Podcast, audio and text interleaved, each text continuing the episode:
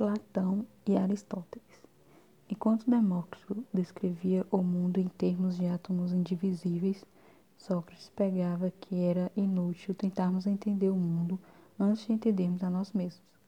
A trabalhar como assistente na oficina de joias de seu pai, em Atenas, Sócrates preferia ir até o mercado para discutir sobre a necessidade de uma nova filosofia moral e de novas práticas governamentais a um público formado principalmente de jovens. Nas palavras de Cícero, Sócrates convidou a filosofia a descer dos céus. Sua influência cresceu, assustando os pais dos jovens corrompidos, e Sócrates foi preso e condenado à morte por envenenamento. Esse incidente serve como barômetro do confuso clima social que reinava em Atenas no final do século V a.C. Em 404, a Guerra do Peloponeso chegou ao fim, com Atenas se rendendo a Esparta. Dentro do grande tumulto político da época, as pessoas voltaram sua atenção para valores espirituais mais abstratos, em busca de algum consolo. Nascido em 427 a.C., Platão encarnava o espírito de seu tempo. Desgostoso com a situação política, pupilo de Sócrates, Platão acreditava que a situação sociopolítica só poderia mudar se um novo governo moral, baseado em verdades imutáveis, fosse desenvolvido e adotado por todos. Fiel a seus ideais, Platão resolveu formular esse novo sistema filosófico que ele pretendia utilizar como base na educação de futuros filósofos reis. Embora ele tenha falhado miseravelmente na educação de novos líderes, a enorme influência de Patrão como filósofo sobrevive até hoje. Sua academia, fundada por volta de 380 a.C., sobreviveu até 259 d.C. e pode, ser considerada uma das primeiras universidades da história. Para Platão, o mundo é dividido em duas partes: o mundo das ideias e o mundo dos sentidos. Apenas o mundo das ideias, composto de formas perfeitas e imutáveis, pode representar a essência da realidade. Segundo ele, qualquer representação concreta de uma ideia é necessariamente imprecisa. Por exemplo, um círculo desenhado não será jamais tão preciso quanto a ideia de um círculo, que só é perfeito em nossa mente. Um círculo só pode existir no mundo das ideias, já que o mundo dos sentidos é apenas uma representação grosseira de sua perfeição abstrata. Como consequência dessa doutrina, Platão tinha certo desprezo pelas ciências que dependiam de observações já que observações são sempre artificiais.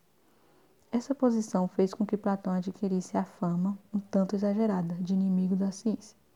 Embora ele tivesse, através de sua filosofia, insistido num enfoque abstrato, também encorajou, encorajou seus pupilos a estudar os céus, na esperança de que esse estudo ajudasse no desenvolvimento de um corpo de conhecimento calcado em verdades mais profundas do que meros movimentos celestes. A importância atribuída por Platão à geometria vem de uma forte influência pitagórica em seu pensamento.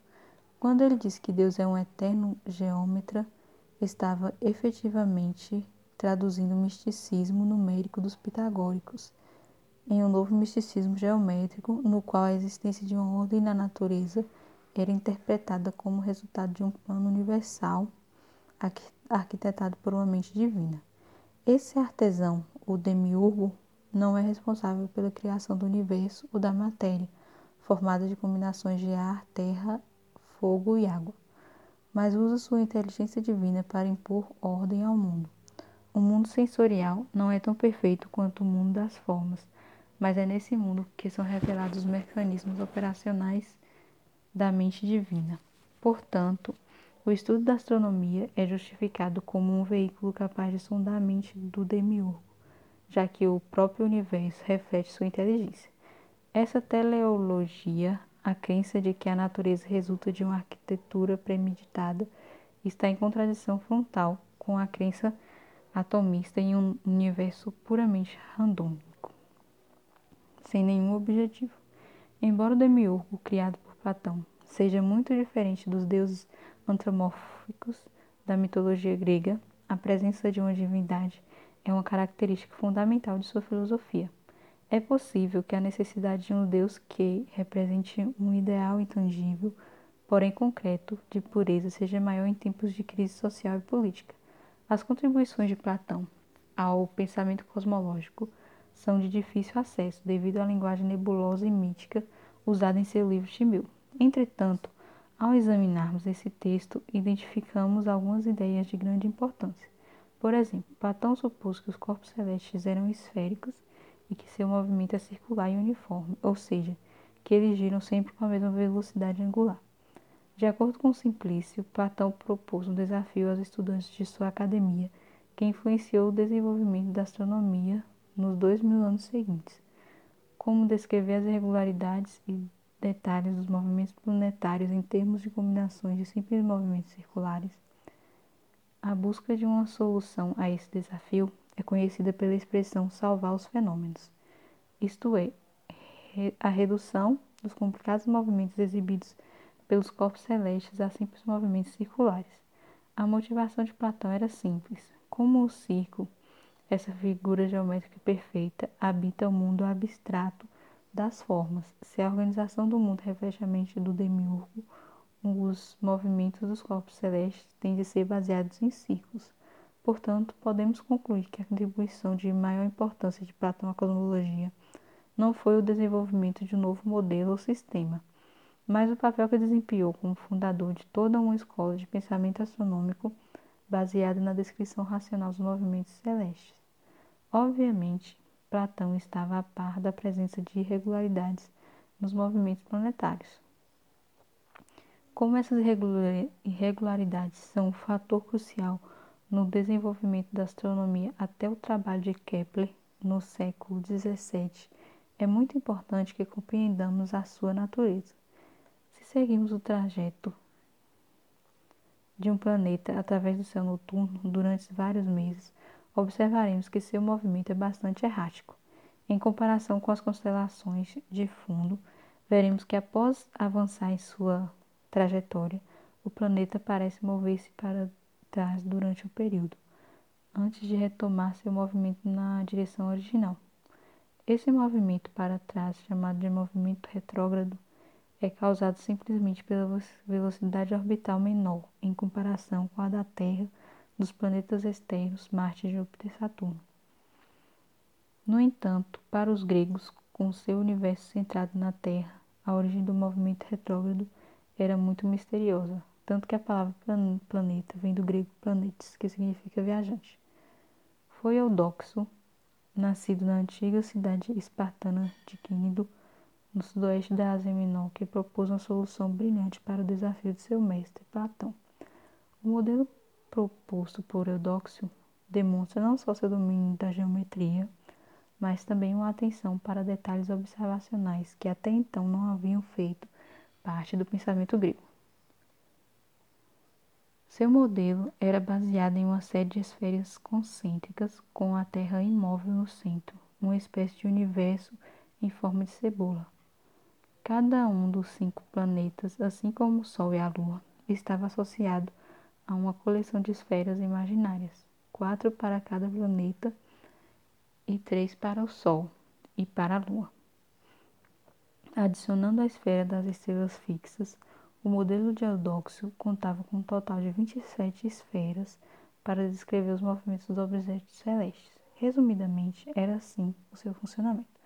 Considere um planeta com suas quatro esferas, cada uma delas podendo girar livremente em torno de um eixo, em ambos os sentidos, horário ou anti-horário, e com qualquer velocidade. O movimento final do planeta é determinado pela combinação dos movimentos das quatro esferas. A esfera mais externa é responsável pela rotação diária do céu, completando seu giro em 24 horas. A próxima esfera controla a rotação do planeta através do zodíaco. E como cada planeta tem seu próprio período de rotação, essa velocidade variava de planeta para planeta. Em seguida, vêm as duas esferas internas, que, segundo Eudóxio, gritavam com a mesma velocidade, mas em sentidos opostos e em torno de eixos diferentes. Essa combinação dos movimentos das duas esferas interiores em sentidos opostos foi a grande descoberta de Eudóxio. Ele mostrou que esses dois movimentos geravam uma figura em forma de oito, que descrevia de forma aproximada as peculiaridades do movimento retrógrado. Com a adição das duas esferas externas, Eudoxo obteve uma descrição bastante razoável, apenas embora qualitativa, do movimento dos planetas do Sol e da Lua, vistos por um observador terrestre. Sem dúvida, existem vários problemas nesse modelo. Eudoxo não tentou explicar se suas esferas eram reais ou não, ou se reais de que eram feitas. A questão de como as esferas transmitiam movimento aos objetos celestes também não foi abordada. Finalmente, o modelo não explicava por que tanto a Lua como os planetas mais brilhantes exibem uma variação aparente no seu diâmetro. Como no modelo de Eudoxo, as distâncias entre os objetos celestes aparecem no seu diâmetro. Como no modelo de Eudoxo, a distância entre os objetos celestes e a Terra fixa e a Terra eram fixas, seu diâmetro não podia variar. Apesar dessas limitações, o fato é que o modelo de Eudoxo conseguiu salvar os fenômenos, tornando-se uma fonte de inspiração para desenvolvimentos futuros no estudo dos movimentos celestes.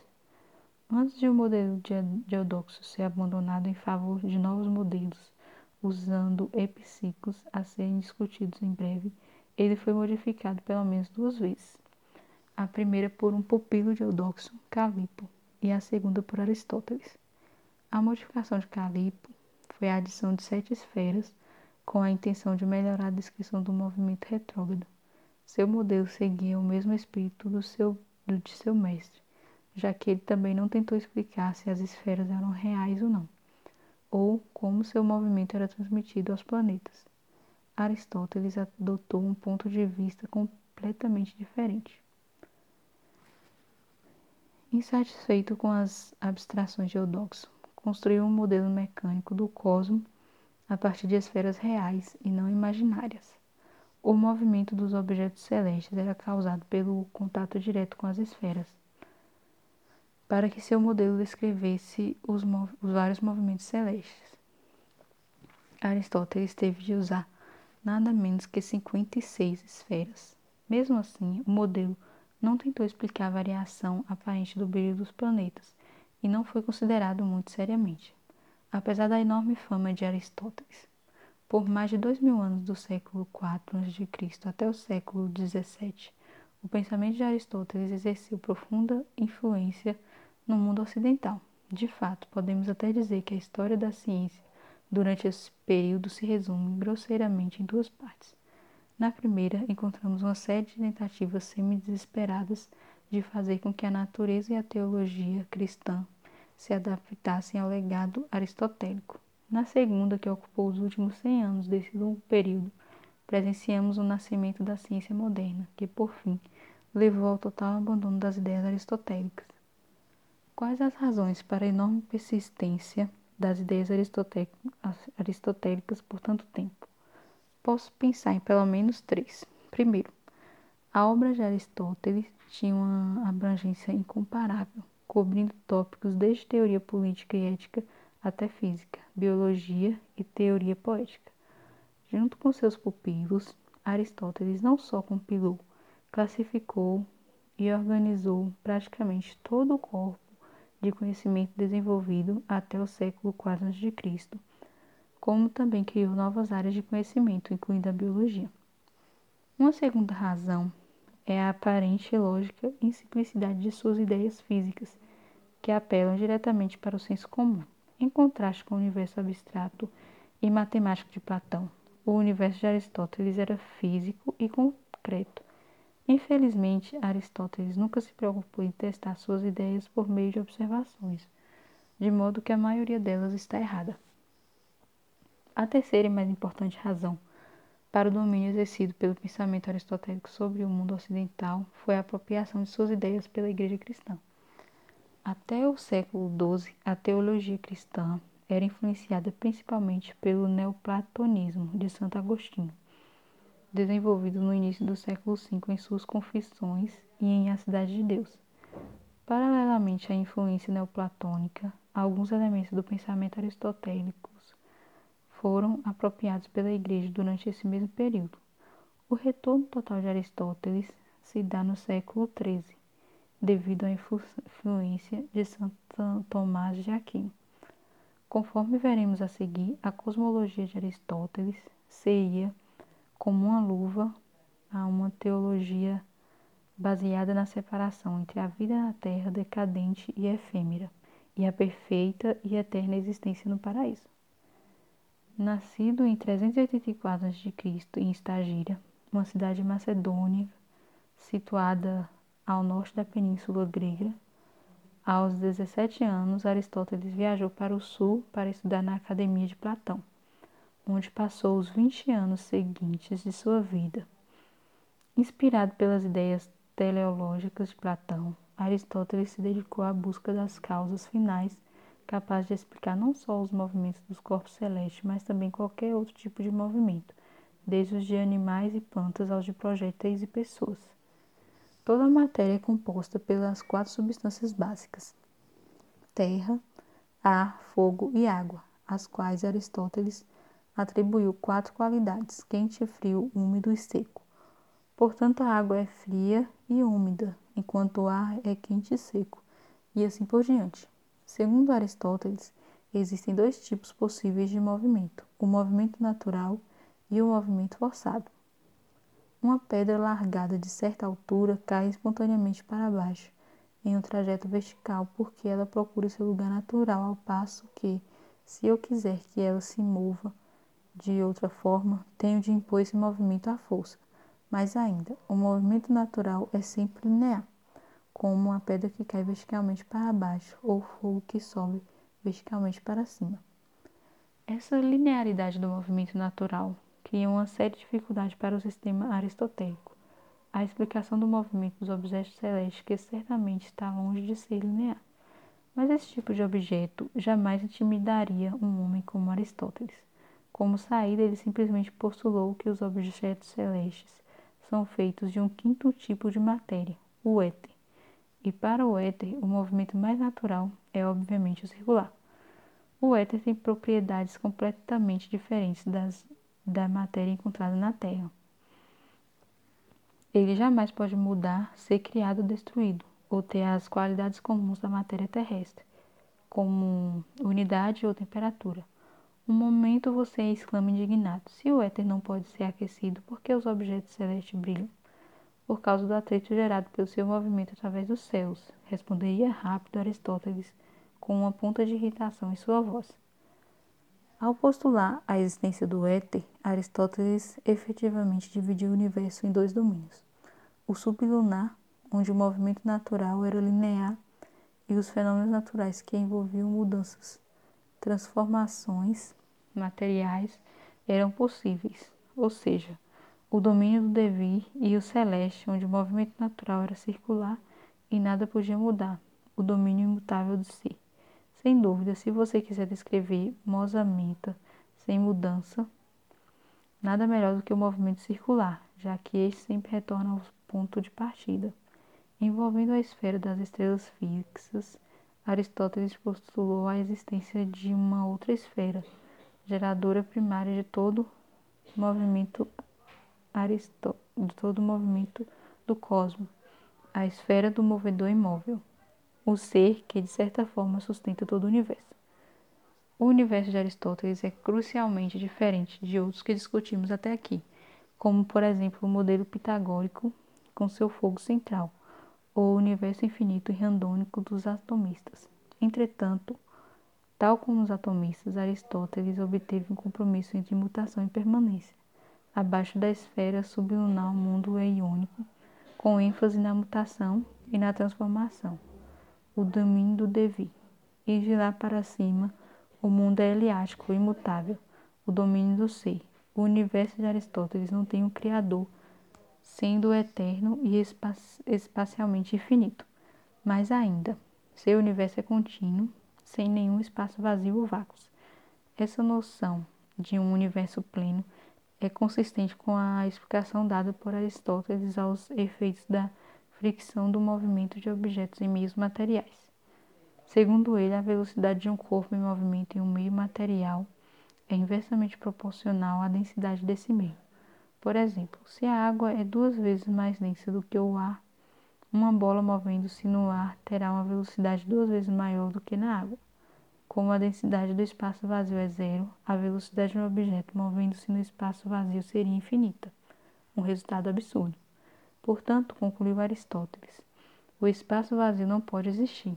O Deus de Aristóteles governa o universo do exterior, ou seja, dos dois domínios será extremamente atraente para a teologia medieval cristã. Infelizmente, a Igreja também irá adotar e corromper uma das piores características do pensamento platônico, sua versão à ciência observacional.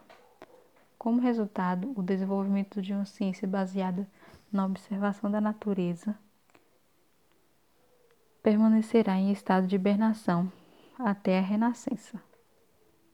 O universo heliocêntrico de Aristarco. Uma nova era em astronomia foi iniciada com o modelo das esferas concêntricas desenvolvido por Eudoxo. Inspirados pelo desafio de Platão, vários modelos foram propostos para salvar os fenômenos, usando o movimento circular para explicar os movimentos dos corpos celestes. Inicialmente, esses modelos seguiam o espírito das concepções de Eudoxo e Aristóteles, concentrando-se mais nos aspectos qualitativos do que nos aspectos quantitativos dos movimentos celestes, ou seja, sem uma maior preocupação em explicar seus conflitos óbvios com as observações astronômicas.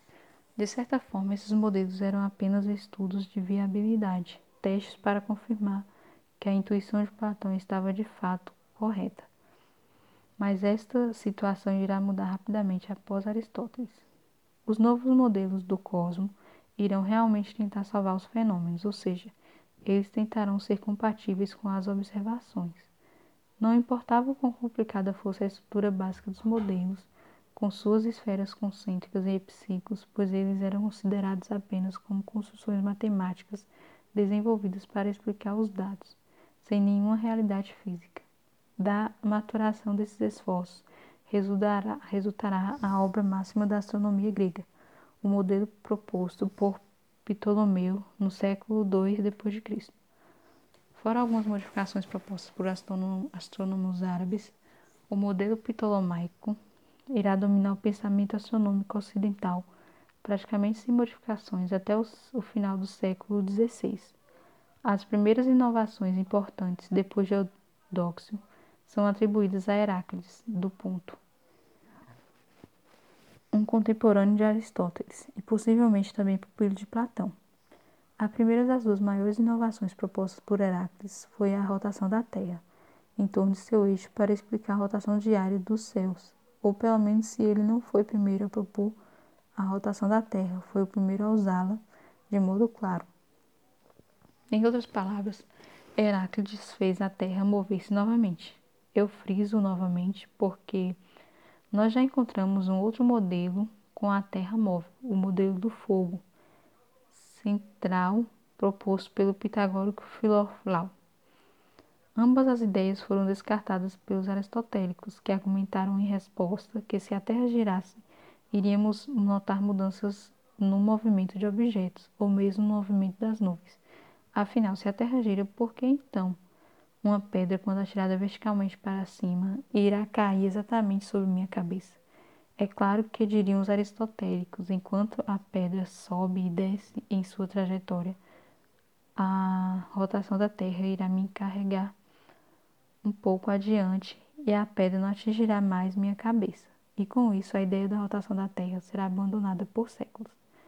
A segunda ideia importante atribuída a Heráclides vem de seu modelo do cosmos Segundo ele, e contrariando todos os modelos até então, Mercúrio e Vênus orbitam em torno do Sol e não da Terra.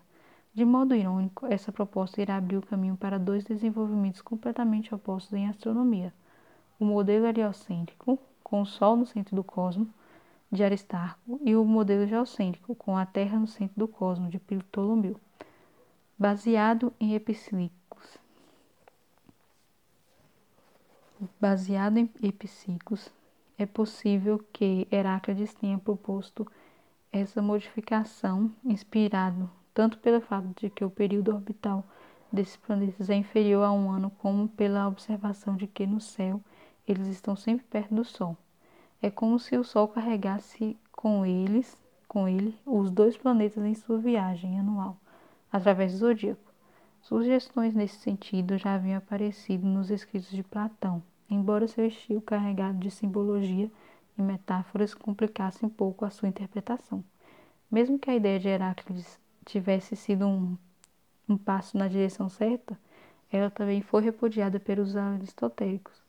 É claro que deslocar o centro das órbitas de Mercúrio e Vênus da Terra para o Sol causaria uma séria ruptura da ordem aristotélica do cosmos, como sua divisão entre os domínios do ser e do devir.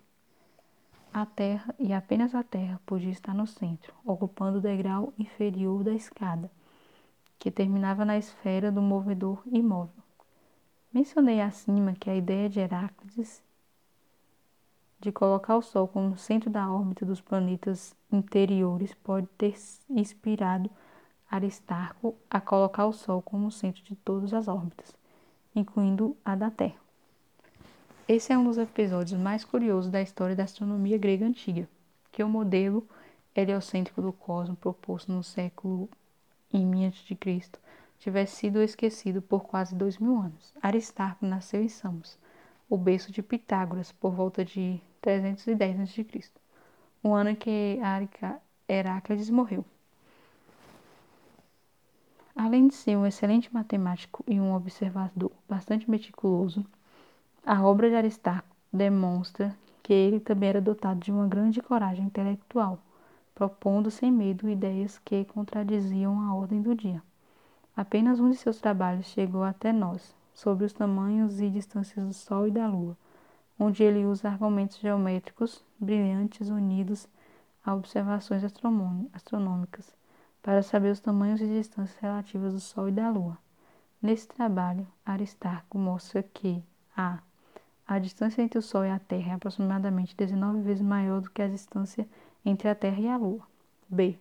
O diâmetro do Sol é aproximadamente 6,8 vezes maior do que o diâmetro da Terra. C. O diâmetro da Lua é aproximadamente 0,36 vezes o diâmetro da Terra. Os números corretos são para A 388, para B 109 e para C 0,27. Os erros feios de Aristarco em A e B não se devem a erros matemáticos, mas a erros em seus dados astronômicos, erros esses perfeitamente razoáveis se nos lembrarmos de que todas as medidas astronômicas até então e durante praticamente os dois mil anos seguintes eram feitas a olho nu. De qualquer forma, o fato de ele ter descoberto que o Sol era bem maior do que a Terra deve ter inspirado sua conclusão de que o Sol era o centro do cosmos.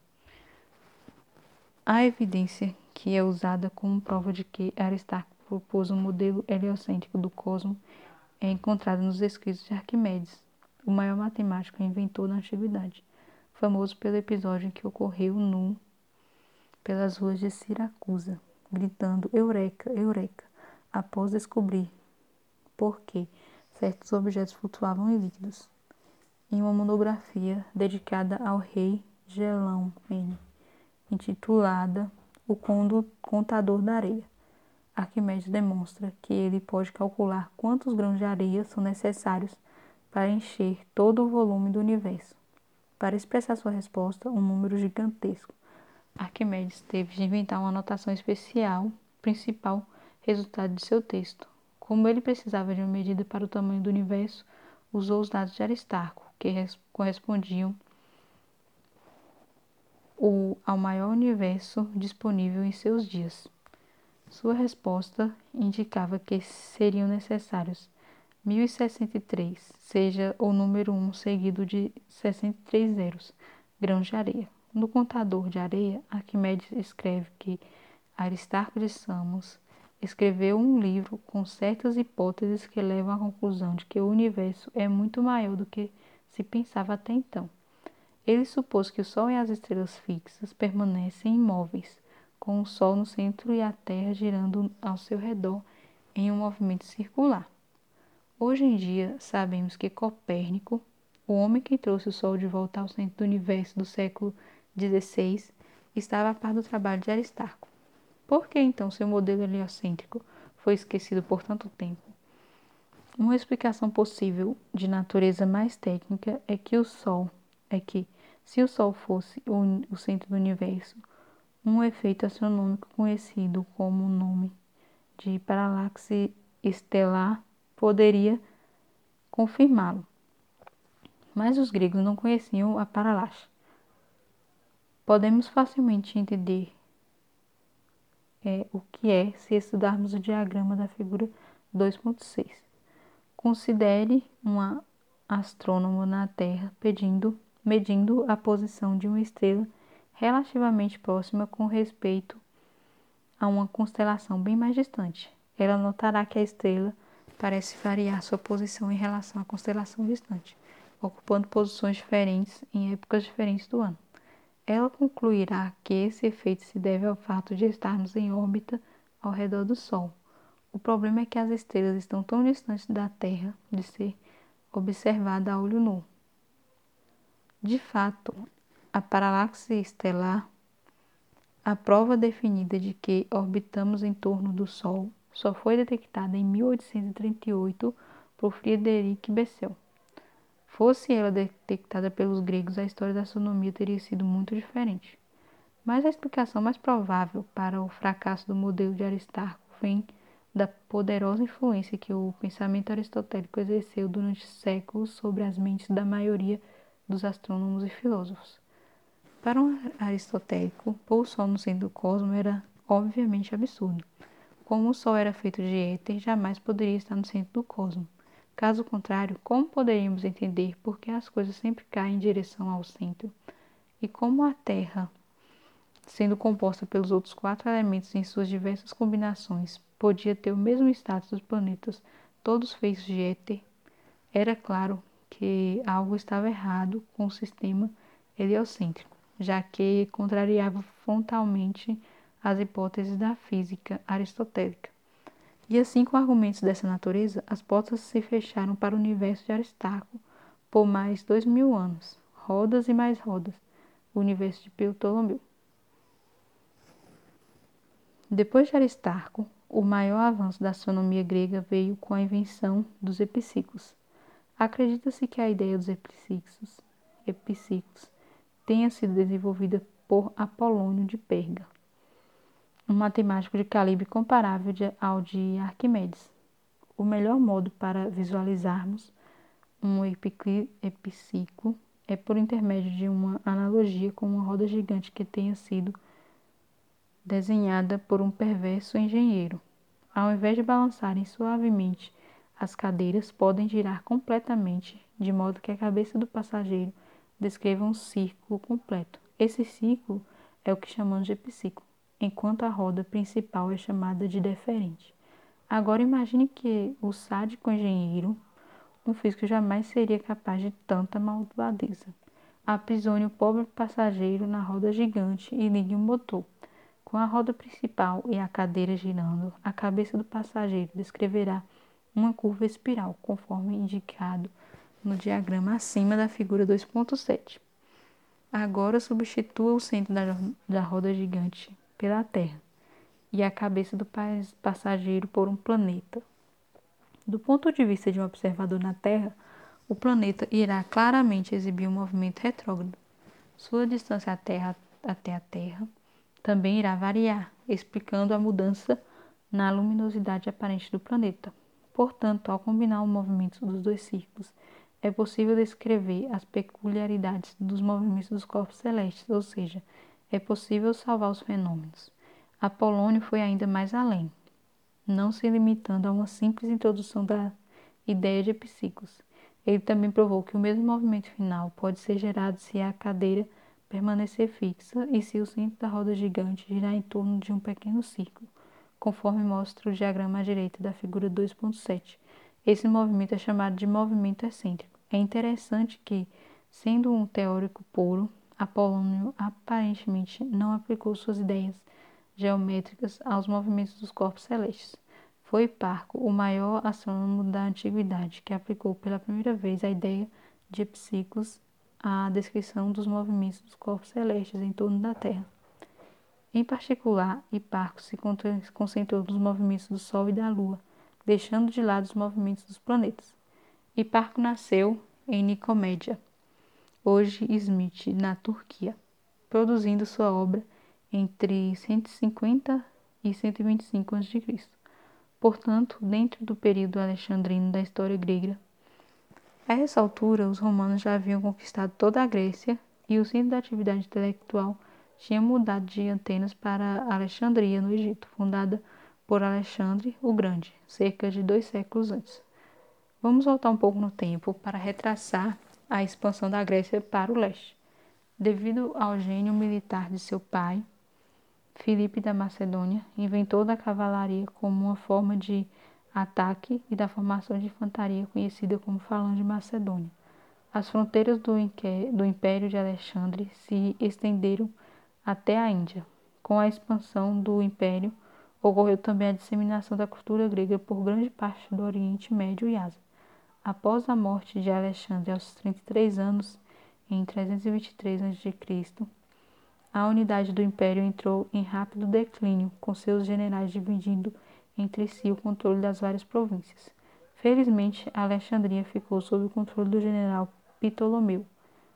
Não confundir com o astrônomo, um amigo íntimo de Alexandre e admirador de seu mestre Aristóteles. Ptolomeu declarou-se faraó, embora sua corte fosse inteiramente grega. Ele fundou o primeiro centro dedicado às ciências, o Museu de Alexandria. Aristarco, Apolônio, Arquimedes e Parco visitavam frequentemente o museu, assim como os grandes geômetras Euclides e Eratóstenes.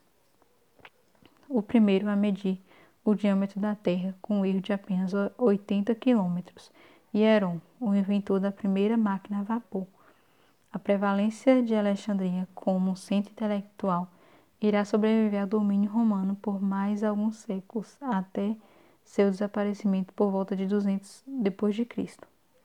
Hiparco foi muito mais para a astronomia do que o pioneiro no uso de epiciclos na descrição dos movimentos celestes.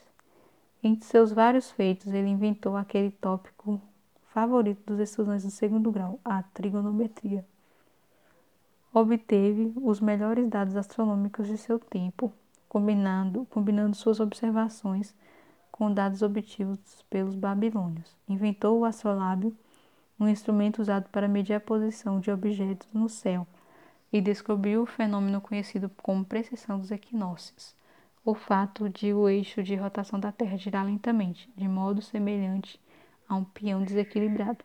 É interessante que Hiparco não tenha tentado usar psíquicos para descrever o movimento dos planetas, embora tenha criticado vários modelos anteriores baseados em esferas concêntricas, devido à sua incompatibilidade com dados observacionais. O uso de epsíquicos para desenvolver todos os movimentos celestes terá de esperar até Cláudio Ptolomeu, que viveu três séculos após Hiparco. Não se conhece muito sobre a vida de Ptolomeu, Embora saibamos que ele produziu seus trabalhos entre 127 e 141 d.C. e que viveu em Alexandria, na época uma província romana. Sua obra-prima, chamada pelos astrônomos árabes de Almagiste, o Grandioso, lembre-se da palavra majestade, se tornou o texto estandarte da astronomia até o final do século XVI. Ptolomeu baseou-se nas ideias de Aristóteles e na astronomia de Hiparco para criar uma descrição completa dos movimentos de todos os corpos celestes que estivesse de acordo com as observações. Sua obra astronômica é a coroação do apelo de Platão para salvar os fenômenos, a descrição do universo em termos de uma complicadíssima maquinaria de rodas e mais rodas, eternamente girando sob o controle do movedor imóvel. O que pode ter motivado Ptolomeu a responder ao desafio de Platão, tantos anos após seus predecessores. Para ele, assim como para Platão e para Aristóteles, os corpos celestes eram divinos. Mais ainda, a ordem que percebemos no universo é uma manifestação direta da inteligência divina. O estudo do céu servia como um veículo de acessão espiritual para o astrônomo. Por intermédio de seu trabalho, o astrônomo liberava-se das imitações e trivialidades da vida diária, em busca de uma existência moral e ética superior. Para Ptolomeu, a astronomia estava profundamente ligada à filosofia moral. Ao investigar os mecanismos celestes, o astrônomo estava em contato com, com o divino. Em busca de um método simples e capaz de prever quantitativamente as posições dos vários corpos celestes, Ptolomeu modificou os epiciclos de Parco, criando um novo ponto chamado Equante. O centro geométrico de roda gigante estava entre a Terra e o Equante, conforme indicado no diagrama da figura 2.8. Para Ptolomeu, o centro do epiciclo viaja com velocidade angular constante em torno do equante, e não em torno do centro geométrico de roda gigante ou da Terra, como no esquema de Parco. Ajustando a distância entre o centro da roda e o equante para os vários planetas, Ptolomeu conseguiu reproduzir com extraordinário sucesso uma série de irregularidades presentes no movimento dos corpos celestes, mas seu sucesso teve um alto custo. Seu modelo violava um dos dogmas platônicos, o que especificava que os movimentos celestes deveriam todos ocorrer com uma velocidade angular constante em torno da Terra. Claramente, essa limitação não perturbava Ptolomeu, que estava ainda mais preocupado em salvar os fenômenos que em aderir a todos os dogmas platônicos. Para ele, a tarefa mais importante do astrônomo era obter um modelo matemático do cosmos que descrevesse os movimentos dos corpos celestes usando apenas círculos. Ptolomeu estava mais preocupado com sua astronomia que com sua física. Seu sucesso foi enorme. O modelo de Ptolomeu podia não só descrever os movimentos do Sol, da Lua e dos planetas, como também prever com razoável sucesso suas posições futuras para deleite tanto dos astrônomos como dos astrólogos. Apesar de parcialmente esquecido no, no mundo ocidental durante quase 800 anos, graças aos árabes, o universo de Ptolomeu será redescoberto na Europa por volta de 900 d.C., dominando a astronomia e astrologia até o século XVI, quando Copérnico propôs seu modelo heliocêntrico. Antes de deixarmos Ptolomeu e os gregos, gostaria de dedicar algumas linhas à astrologia e ao seu papel crucial no desenvolvimento da astronomia.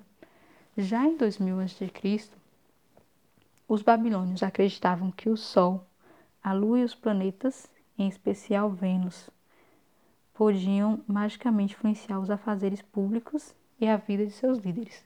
Essa influência foi levada ao nível do indivíduo pelos gregos, que desenvolveram a astrologia pessoal, por meio de sua combinação com a mitologia, associando deuses a corpos celestes. O astrólogo era um intérprete dos movimentos divinos, uma ponte entre os deuses e os humanos. Como tal, ele ocupava uma posição de prestígio e poder na hierarquia social grega. Para que suas previsões fossem acuradas, o astrólogo necessitava de bons dados astronômicos, incluindo não só as posições atuais, como também posições futuras do corpo celeste em relação às constelações do zodíaco. Portanto, na explicação do grande sucesso do modelo de Ptolomeu, devemos unir ao ideal platônico de salvar os fenômenos o uso astrológico de uma de uma astronomia capaz de prever acuradamente as posições dos corpos celestes. Ptolomeu escreveu um tratado completo sobre astronomia, astrologia, intitulado Tetrabiblos, no qual representou os caminhos do astrólogo e do astrônomo como caminhos gêmeos na busca de um estado de tranquilidade espiritual e intelectual superiores. Enquanto para Ptolomeu a astronomia tem valores morais, a astrologia com seus poderes de previsão acalma a alma através do conhecimento de acontecimentos futuros, como se eles estivessem ocorrendo no presente e nos prepara para receber com calma e equilíbrio inesperado. A astrologia continuou a exercer um papel social importante na sociedade romana, antes de sua repressão pela Igreja cristã, a partir do século especialmente devido à influência do pensamento de Santo Agostinho, expresso em seu livro A Cidade de Deus. Um ponto de importância central nesse debate era a questão do livre-arbítrio, já que na astrologia antiga o universo era essencialmente mecanicista. o indivíduo jamais teria a liberdade de escolher seu destino, o futuro, estando controlado pelos movimentos celestes. Essa noção violava a onipotência do Deus cristão, fazendo com que a astrologia se tornasse inaceitável. Tentativas para aliviar a tensão entre a igreja e a astrologia argumentavam que as estrelas não impõem, apenas sugerem, deixando ao indivíduo a escolha final de seu destino, guiado em princípio por Deus. Embora os teólogos muçulmanos também oferecessem resistência à disseminação da astrologia no leste, seus esforços não foram muito bem sucedidos. Com a conquista pelos muçulmanos da Sicília e da Espanha, a astrologia reentra na Europa, passando por um verdadeiro renascimento durante os séculos XII e XIII. De fato, a astrologia não só fazia parte do currículo das primeiras universidades medievais em Bolonha, Paris e Oxford, como também serviu de inspiração e ganha-pão para vários astrônomos, incluindo Johannes Kepler, que no início do século XVII obteve as primeiras leis matemáticas descrevendo os movimentos planetários. Com a formulação da mecânica newtoniana, astrologia e astronomia irão se divorciar permanentemente, pelo menos nas mentes dos cientistas. Entretanto, como é fácil constatar, dada a sua enorme popularidade, de certo, muito maior do que a da astronomia, a astrologia continua a ser tão fascinante hoje quanto na Grécia Antiga, para aqueles que procuram na astrologia um veículo de autodescoberta e conforto. As palavras de Ptolomeu são igualmente válidas 18 séculos mais tarde. Neste capítulo, discutimos algumas das ideias mais importantes sobre o universo originadas na Grécia Antiga.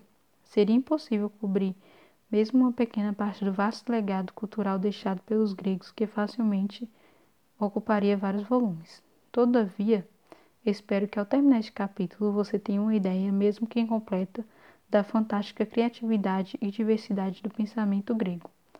Talvez mais relevante do que os vários detalhes de seu legado cultural, os gregos nos ensinaram como é importante nos perguntar sobre o mundo à nossa volta e sobre nós mesmos. Seu amor pela razão e sua fé no uso do raciocínio como instrumento principal na busca do conhecimento formam o arcabouço fundamental do estudo científico da natureza. Não devemos nunca fungir dessa busca, intimidados pela nossa ignorância. O medo deve ser combatido com a razão e não com mais medo. Essa, para os gregos, é a chave da sabedoria. Ao entrar na Idade Média, veremos que essa curiosidade sobre o mundo natural irá praticamente desaparecer.